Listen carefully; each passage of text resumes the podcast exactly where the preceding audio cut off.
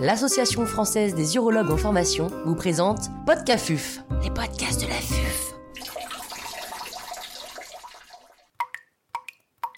Qu'est-ce que va évaluer un reviewer et comment bien lui répondre?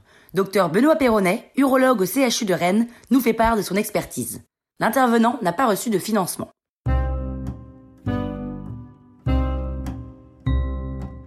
Dans ce podcast, nous allons aborder un sujet qui peut paraître euh, au premier abord euh, un peu rébarbatif, mais qui euh, en réalité peut être intéressant pour beaucoup d'entre nous. Tout d'abord puisque nous sommes dans Podcafuf, et donc on s'adresse aux jeunes urologues, et tous les jeunes urologues devront écrire un article pour leur desk qui sera soumis au processus de peer review. Mais également, c'est important de comprendre ce processus de peer review pour comprendre le fonctionnement de la production des preuves scientifiques à l'heure de l'évidence-based médecine, et enfin parce que tous les urologues devraient être impliqués dans ce processus de peer review, qui est une action bénévole au service de la communauté pour permettre à la spécialité de progresser. Qu'est-ce que le reviewer regarde sur la forme? Il faut se rappeler que le reviewing est une activité bénévole et extrêmement chronophage. Il faut donc faciliter la vie du reviewer. Il faut que le manuscrit ait l'air propre et ne surtout surtout pas essayer de lui donner un aspect d'article déjà édité. C'est la revue qui fera ce travail de mise en page si le manuscrit est accepté. Donc on utilise un fichier Word, tout bête, avec une police 12, par exemple Arial ou Calibri, tout au long du texte, tout en police 12, tout en noir et blanc, surtout pas de couleur.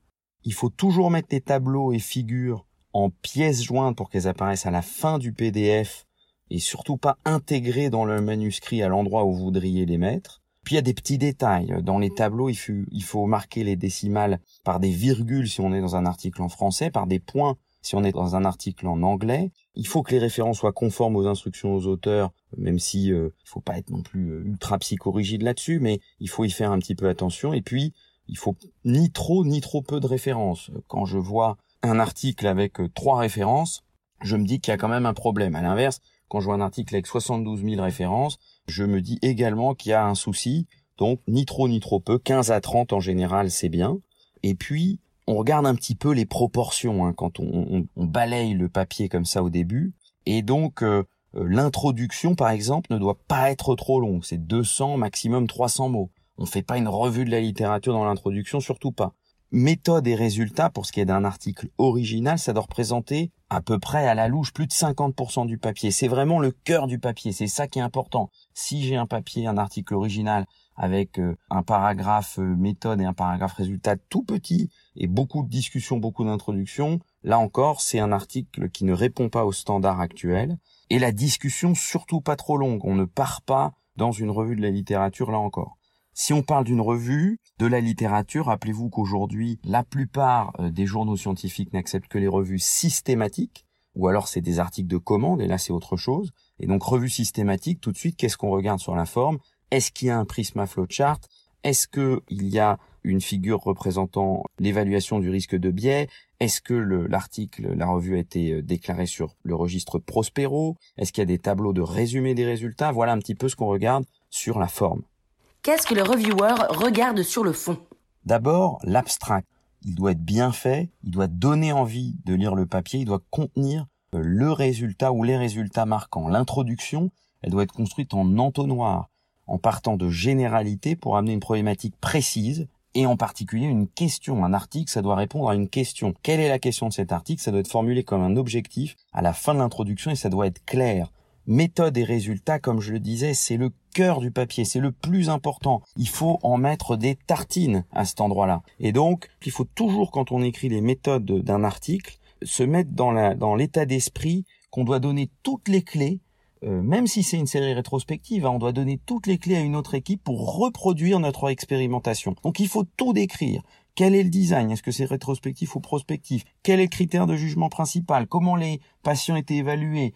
Avant, éventuellement après une opération, si c'est à propos d'une opération, comment était faite cette opération, quelle était l'expérience des chirurgiens, et puis bien sûr les méthodes statistiques qui doivent être euh, là aussi appropriées.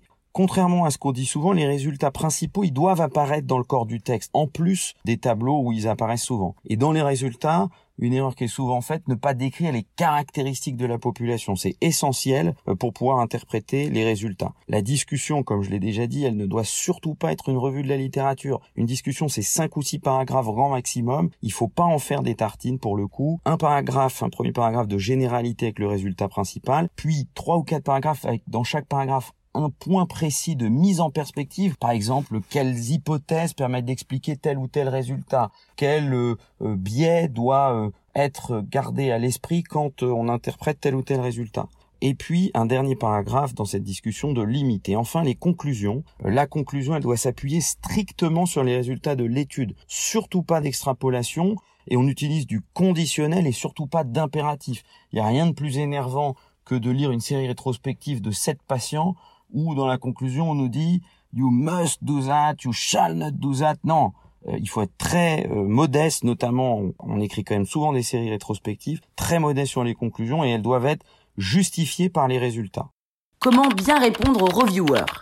Déjà, si vous êtes en situation de réviser votre papier, rappelez-vous une chose, demande de révision égale acceptation dans plus de 95% des cas. Donc ne faites pas comme je l'ai déjà vu, euh, n'abandonnez pas euh, en vous disant ça y est c'est foutu, ils m'ont demandé des major revisions. Non, surtout pas, c'est une excellente nouvelle, c'est presque gagné. Je vais vous donner ici un peu tous mes trucs et astuces pour répondre aux viewers, y compris les, les moins avouables mais très utiles en pratique.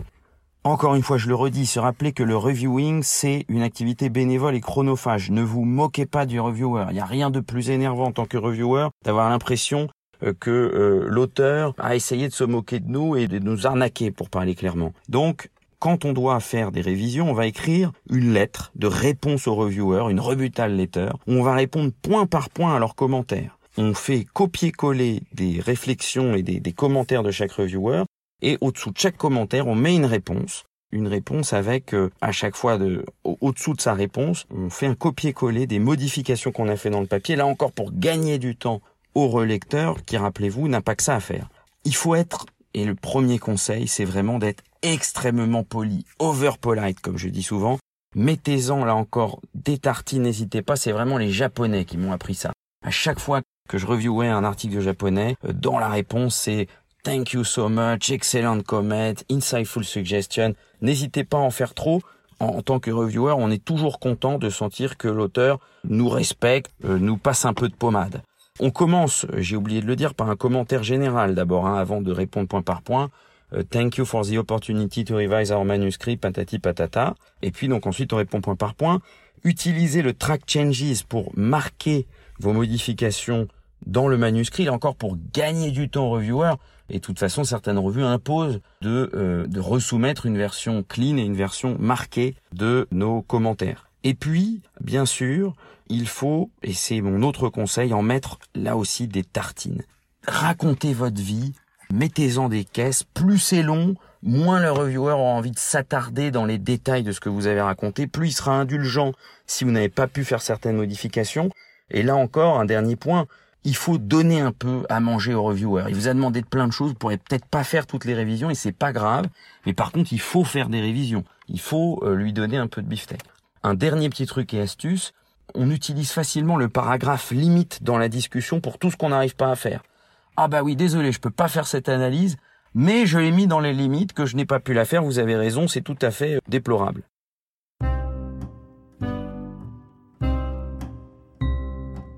Un grand merci au docteur Benoît Perronnet pour ses conseils précieux. C'était Podcafuf, les podcasts